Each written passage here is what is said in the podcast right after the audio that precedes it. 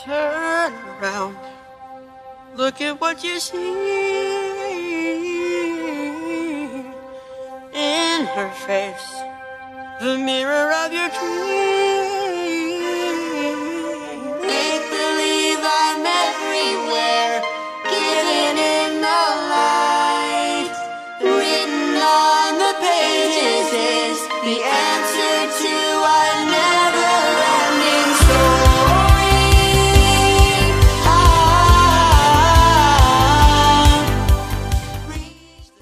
Muito bem, sejam todos bem-vindos a mais um episódio do EAE, o seu podcast de exposição das escrituras. Espero que estejam todos bem. Eu aqui estou tudo bem e nós vamos continuar falando do nosso estudo sobre Judas. Vamos agora, se não me engano, falar do versículo 5 e versículo até o versículo 9. Vamos continuar falando sobre os falsos mestres, Vamos ver agora sobre a sua audácia, sua autoridade em querer falar mal dos seres celestiais e muito mais coisa sobre o comportamento dessas pessoas. Vamos ver paralelos também que o escritor faz entre esses falsos mestres e acontecimentos bíblicos. Vamos comigo agora. A,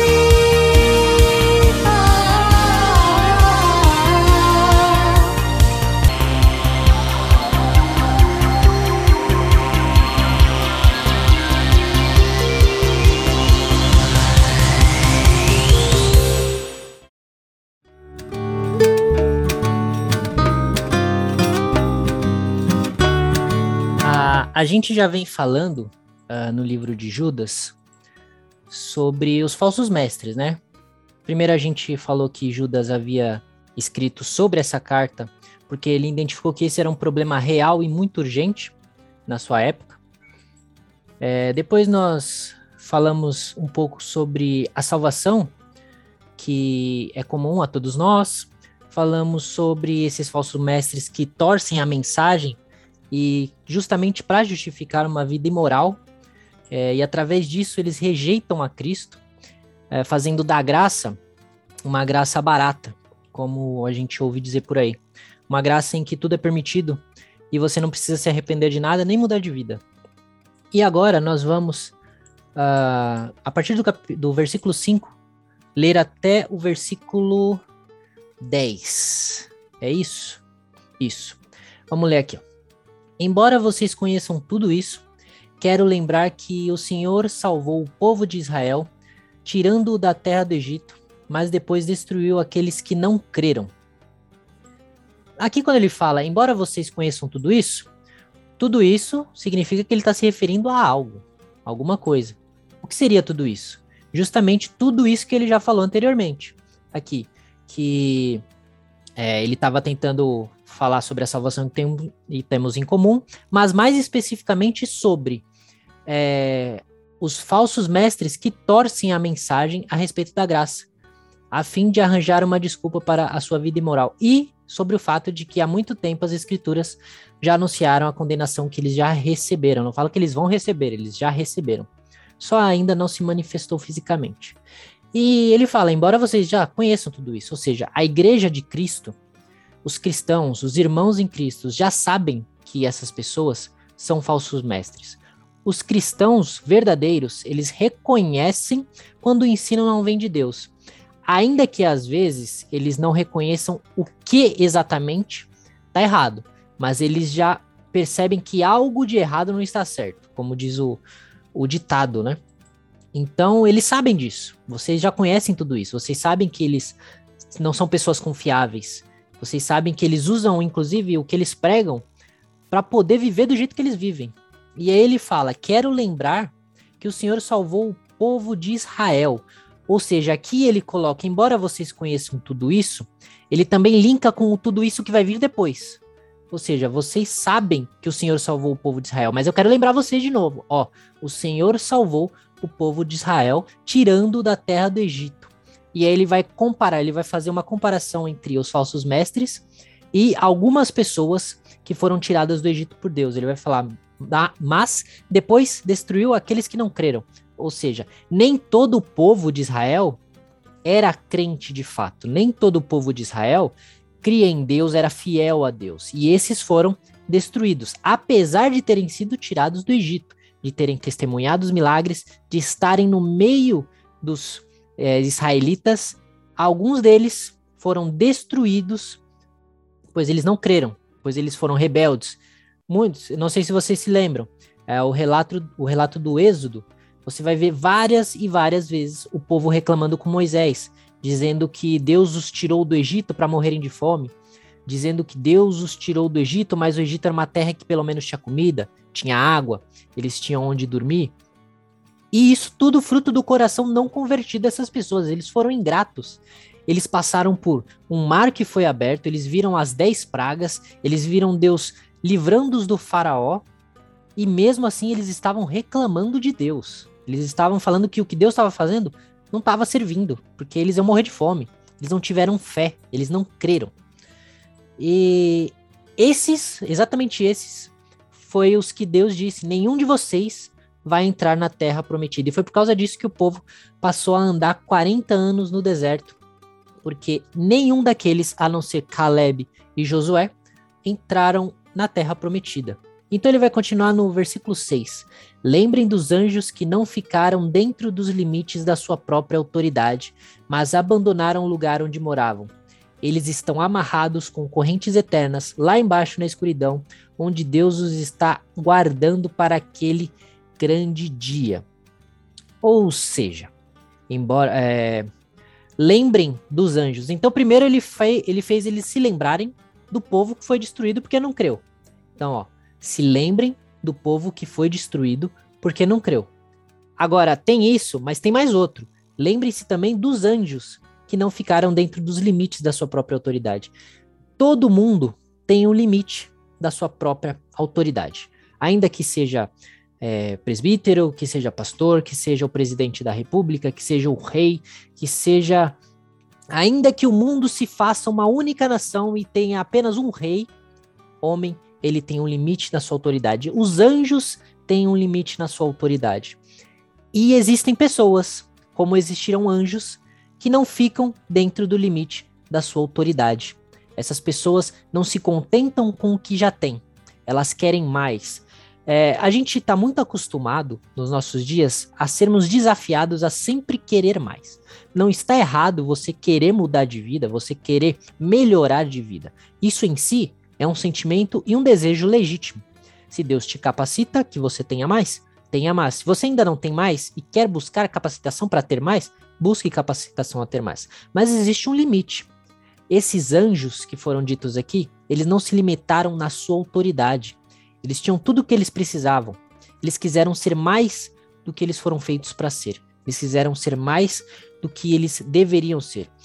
Adão e Eva quando caíram no pecado, caíram no pecado por quê? Porque eles quiseram ser iguais a Deus. Eles quiseram ser mais do que eles foram feitos para ser e pecaram. Então, ele fala que esses anjos, eles fi não ficaram dentro do limite da sua própria autoridade. E aí ele fala, mas abandonaram o lugar onde moravam. Ou seja, aqui é uma alusão a eles terem caído, né? Eles terem deixado os céus. É, e em seguida ele, ele vai falar o que aconteceu com eles por causa disso que eles fizeram. Eles estão amarrados com correntes eternas. No Apocalipse, a gente tem a figura uh, do diabo sendo amarrado por mil anos. O diabo, a gente sabe, o diabo e os anjos, eles não, não têm corpo. Então a gente pode se perguntar como é que eles estão amarrados se eles não têm corpo. Por isso que é tão importante a gente saber que certas, é, certos momentos não se interpretam, não se lê o que está escrito literalmente. A gente precisa entender uh, o contexto da passagem, a gente precisa entender a intenção do autor e a gente precisa entender o que aquele texto está querendo nos informar. É óbvio que anjos não são amarrados por correntes. Anjos não têm corpo.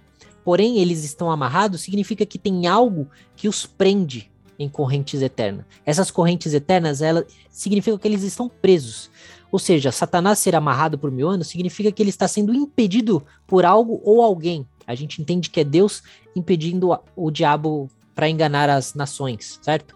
Então aqui quando eles estão sendo uh, estão amarrados com correntes eternas significa só isso, que eles estão presos em, lá embaixo na escuridão. Então existe um lugar lá embaixo na escuridão que a gente não sabe onde é, porque muito provavelmente não é um lugar físico, pode até ser, mas provavelmente não é, onde eles estão presos, onde Deus os está guardando para aquele grande dia.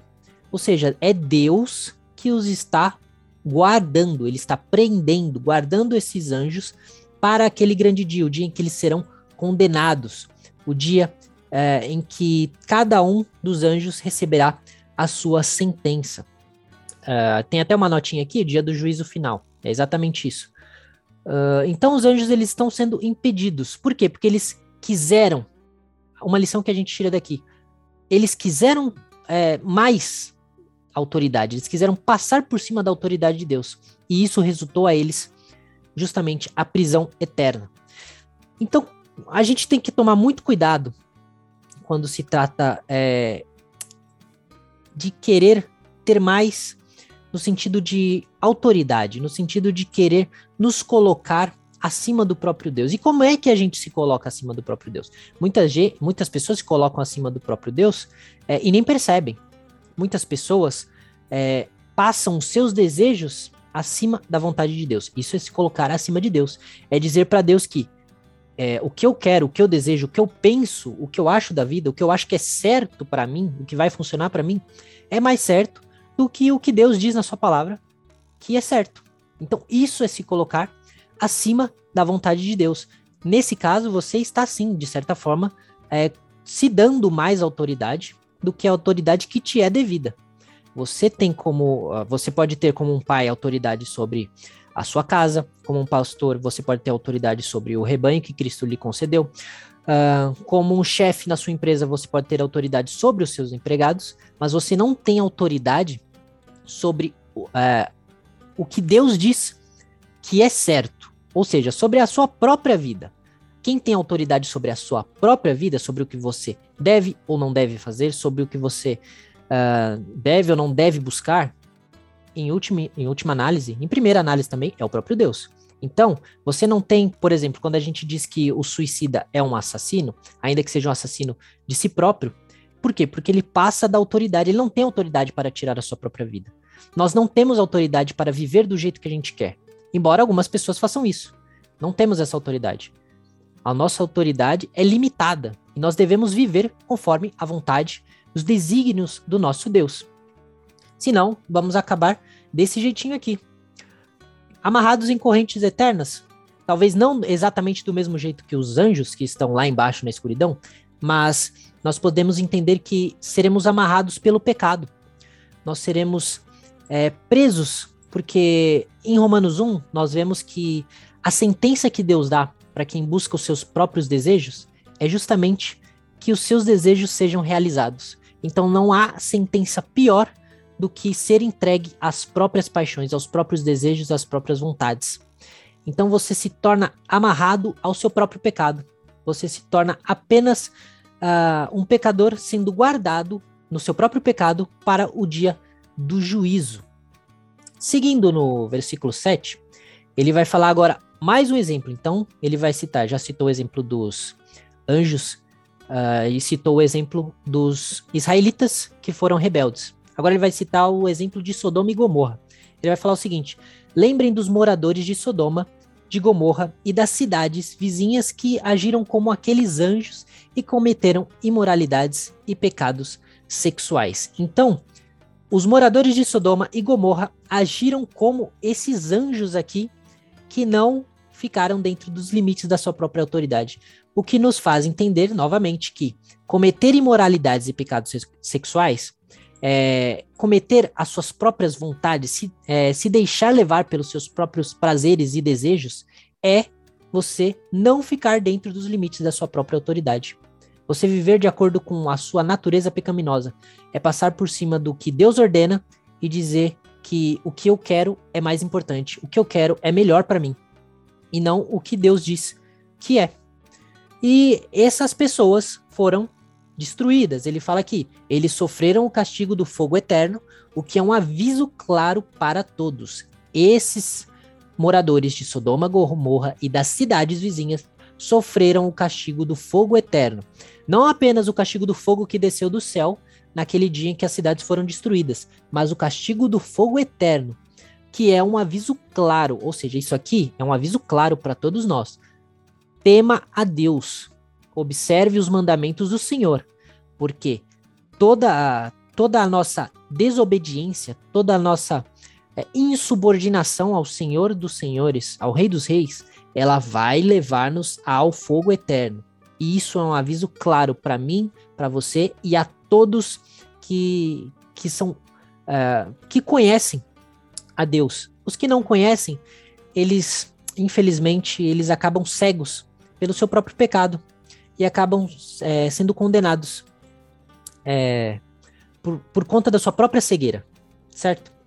No versículo 8, nós temos então, do mesmo modo, aqui ele vai trazer mais uma comparação, só que agora ele vai trazer para os falsos mestres. Agora ele vai linkar ao assunto que ele veio trazendo desde o começo. Então ele, trouxe, ele trouxe, trouxe três comparativos para agora dizer das pessoas de quem ele quer falar. Do mesmo modo, esses homens têm visões que os fazem pecar contra o próprio corpo deles, desprezam a autoridade de Deus e insultam os gloriosos seres celestiais. Então Judas aqui ele estabelece uma clara ligação uma comparação entre os falsos mestres, os habitantes de Sodoma e Gomorra, os anjos que estão presos e aqueles que foram destruídos depois de sair do Egito e reclamarem uh, de que Deus não estava fazendo um bom trabalho.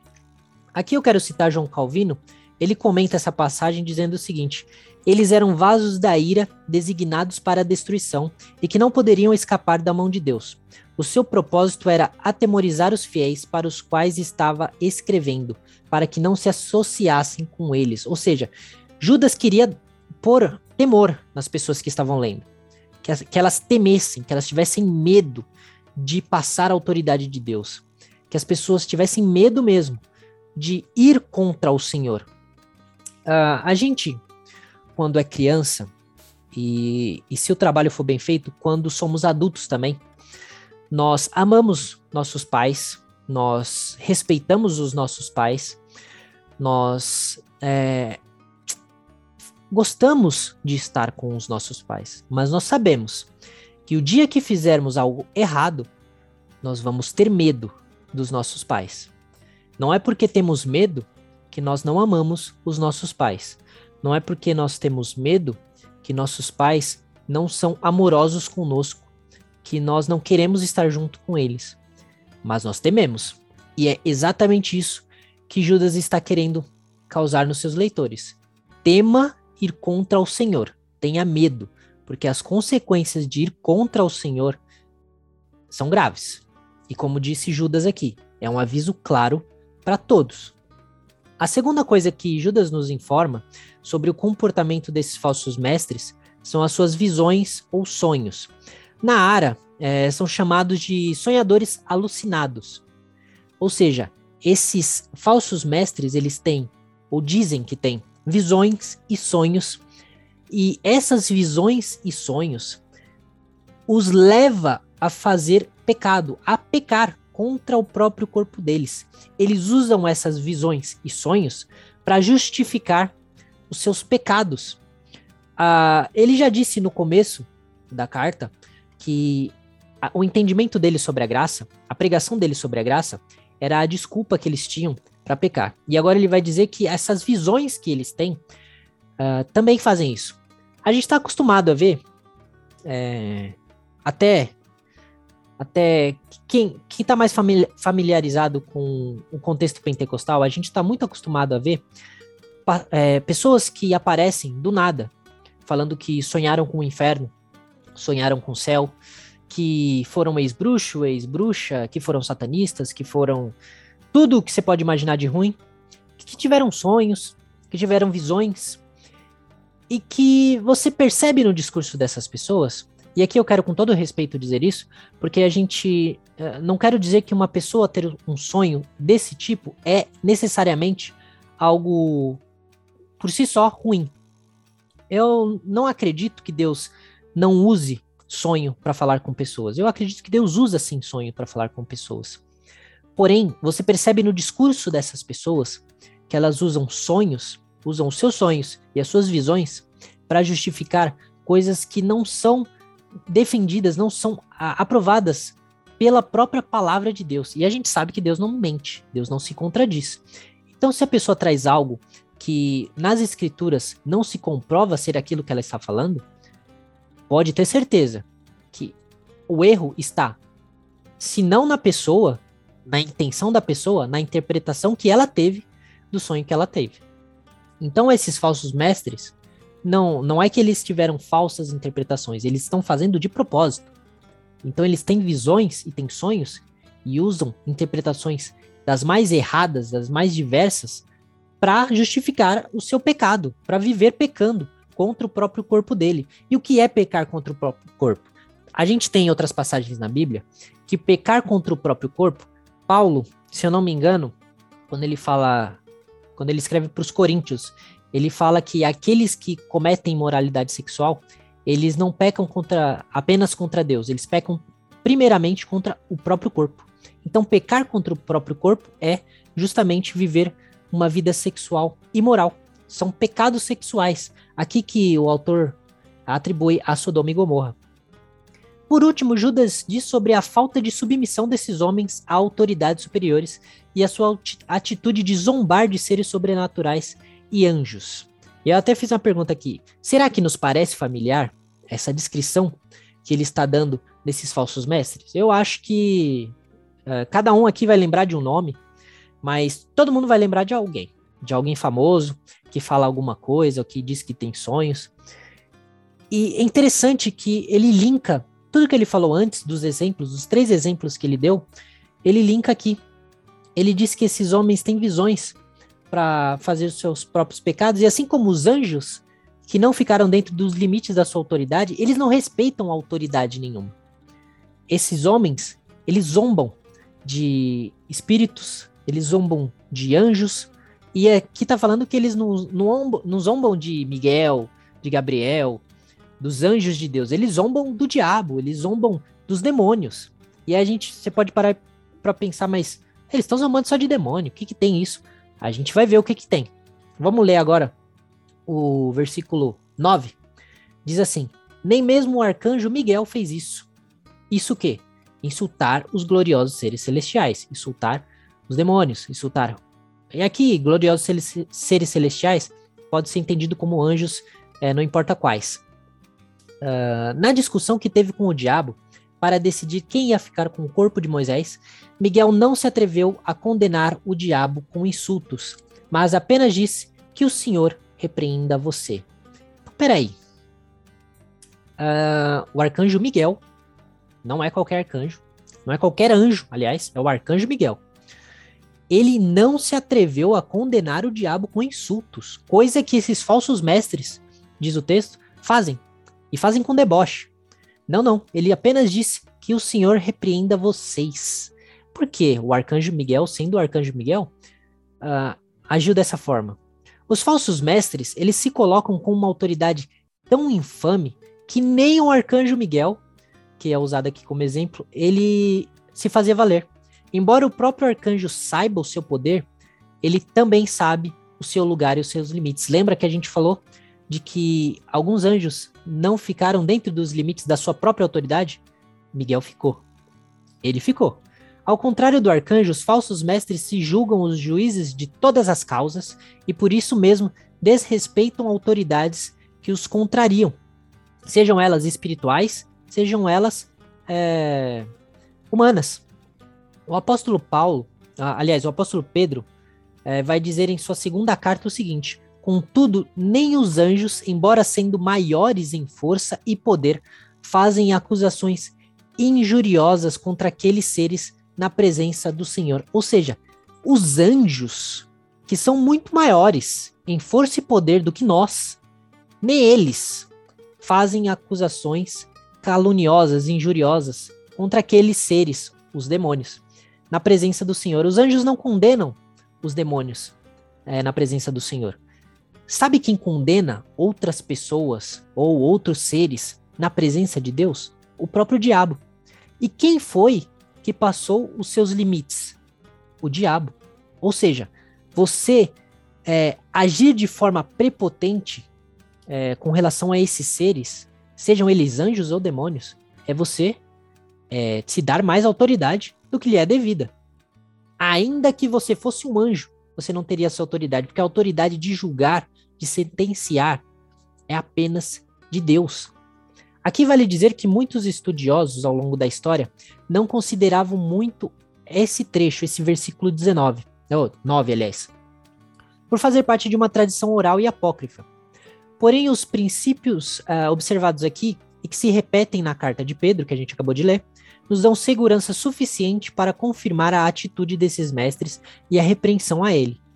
Uh, embora não possamos confiar no relato na disputa entre o arcanjo Miguel e o diabo, e aqui eu quero citar Calvino novamente. Ele vai dizer o seguinte: Moisés ele foi sepultado pelo Senhor, ou seja, que o seu sepulcro foi escondido. O lugar onde Moisés foi enterrado, o corpo de Moisés foi oculto. E a razão para esconder o seu corpo é, é, é até bem clara. A gente pode ter uma noção até na primeira leitura, que é para que os judeus não apresentassem seu corpo para promover superstição. Imagina o quanto o corpo de Moisés, os, as roupas de Moisés, o cajado de Moisés, eles não seriam usados como relíquias ou como culto. Moisés poderia acabar se tornando um deus é, nos judeus, para os judeus. E sem dúvida, nós sabemos que Satanás, quase em todas as épocas, tem se esforçado para transformar os corpos dos santos de Deus em ídolos para os homens insensatos. A gente vê isso na adoração aos santos, por exemplo. Portanto, essa epístola não deveria ser suspeita por conta deste testemunho, ainda que não encontrado nas Escrituras. Ou seja, esse pequeno relato entre o arcanjo Miguel e Satanás, ele nos ensina algo que é verídico. Ainda que não possamos afirmar é, a veracidade do acontecimento em si, ele retrata algo que é correto. Ou seja, você debochar de seres celestiais, que é a atitude desse, desses falsos mestres, é você se colocar numa posição de autoridade que nem mesmo os anjos sabem que tem. Que não tem, aliás. Você se coloca num patamar que não lhe é devido. E é essa repreensão que Judas está fazendo aqui. Por último, versículo 10, ele vai dizer: Mas esses homens, os homens de quem ele está falando, xingam aquilo que não entendem. Ou seja, eles não só condenam, eles não só falam mal, eles xingam aquilo, aquilo que não entendem. E as coisas que eles conhecem por instinto, ou seja, até as coisas que eles conhecem, como animais selvagens, essas coisas são que os destroem. A corrupção desses homens é tanta e é completa, a ponto de que o que eles não entendem, eles cometem pecado xingando. E o que eles entendem, até isso, essas coisas os destroem. A falta de razão traz a tolice e aumenta a audácia. Ah, não sei se vocês já ouviram, é, em alguns filmes, ah, acaba algum personagem sempre acaba citando. Eu não sei se você está sendo corajoso ou idiota, porque às vezes um personagem específico ele age por impulso ou age de certa forma que muitas vezes pode ser ou muita coragem ou muita idiotice ou muita tolice. E aqui, a tolice desses homens, ela é tanta que eles se julgam superiores, que eles se julgam é, capazes de xingar aquilo que eles não entendem. Eles xingam, insultam, agem com arrogância sobre os seres espirituais, porque eles não conhecem, eles, eles não sabem, eles não têm noção do que, que eles estão se metendo, de contra quem eles estão falando, do poder des, desses seres. Eles não têm noção com o que eles estão mexendo. A ignorância sobre essas coisas os fazem ter, como dizem, o salto alto, não ter noção do seu tamanho. Eles não têm. É, eles. Como é que falam? Eles ficam fora da casinha. Eu acho que é essa a expressão. É, eles se acham muito superiores do que eles realmente são.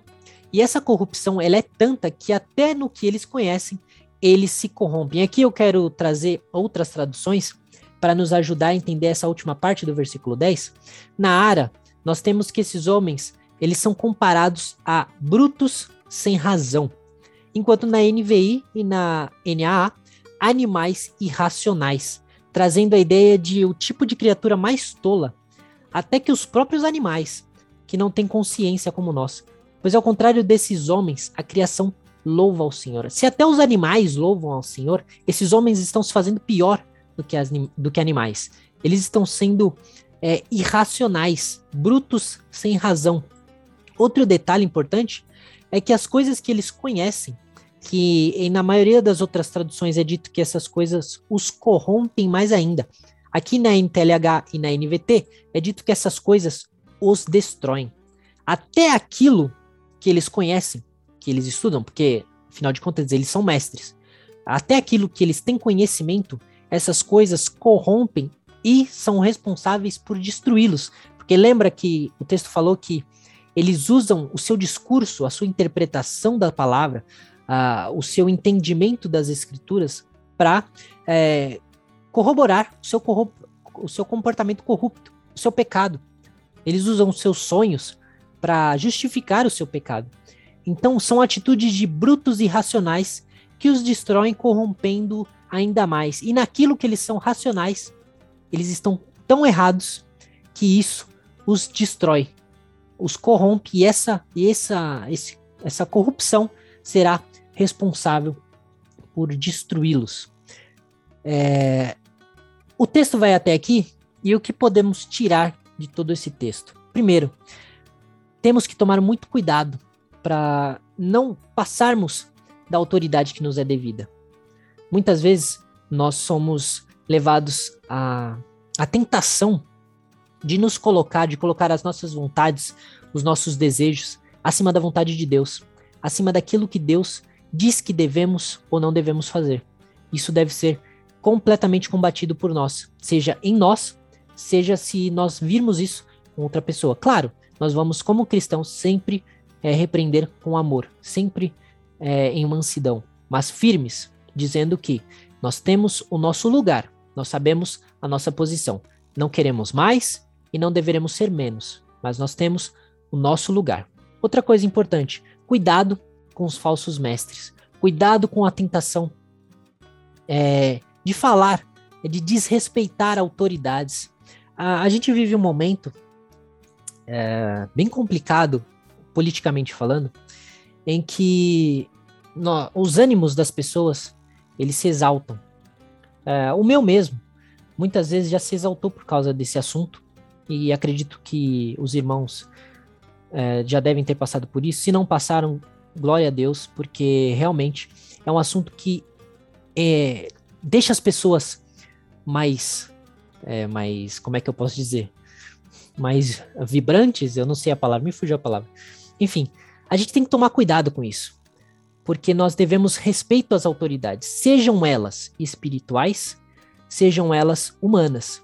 Devemos respeito, não devemos concordar com tudo que elas fazem, não devemos apoiar tudo que elas fazem.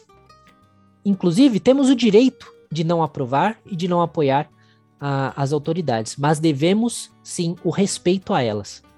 Assim como nós devemos o respeito, e aqui uh, o texto deixou claro, aos seres espirituais, sejam eles anjos, sejam eles demônios. Nós não devemos, com isso, entender que nós podemos é, fazer vista grossa a ensinos de demônios, que nós sabemos que esses falsos mestres, por exemplo, e aos dos nossos tempos também ensinam, mas nós devemos respeito, não devemos xingar esses seres, ainda que sejam demônios, não devemos agir dessa forma, mas dizer que Deus os condene, que Deus os repreenda, porque é Deus que tem autoridade de repreender e de condenar esses seres.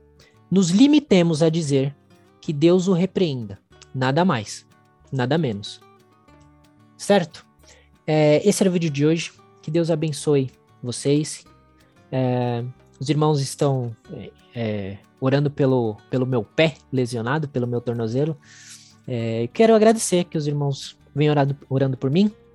É, a recuperação tá boa, já tô conseguindo pisar, ficar de pé, não consigo ainda andar, dar passo com esse pé, mas já estou conseguindo pisar. Eu quero agradecer aos irmãos que oram por mim, agradecer a, ao pastor e aos líderes que me dão esse privilégio, que é para mim é, de verdade é uma honra poder é, ler e explicar o texto para os irmãos, aprender, porque eu aprendo muito enquanto preparo os estudos para os irmãos, e esse privilégio é uma coisa que eu sou imensamente grato a Deus por ter me dado é, não sei se eu diria dom, mas o privilégio mesmo de poder ler e entender a palavra e poder compartilhar com os irmãos isso, é, todo esse, esse momento.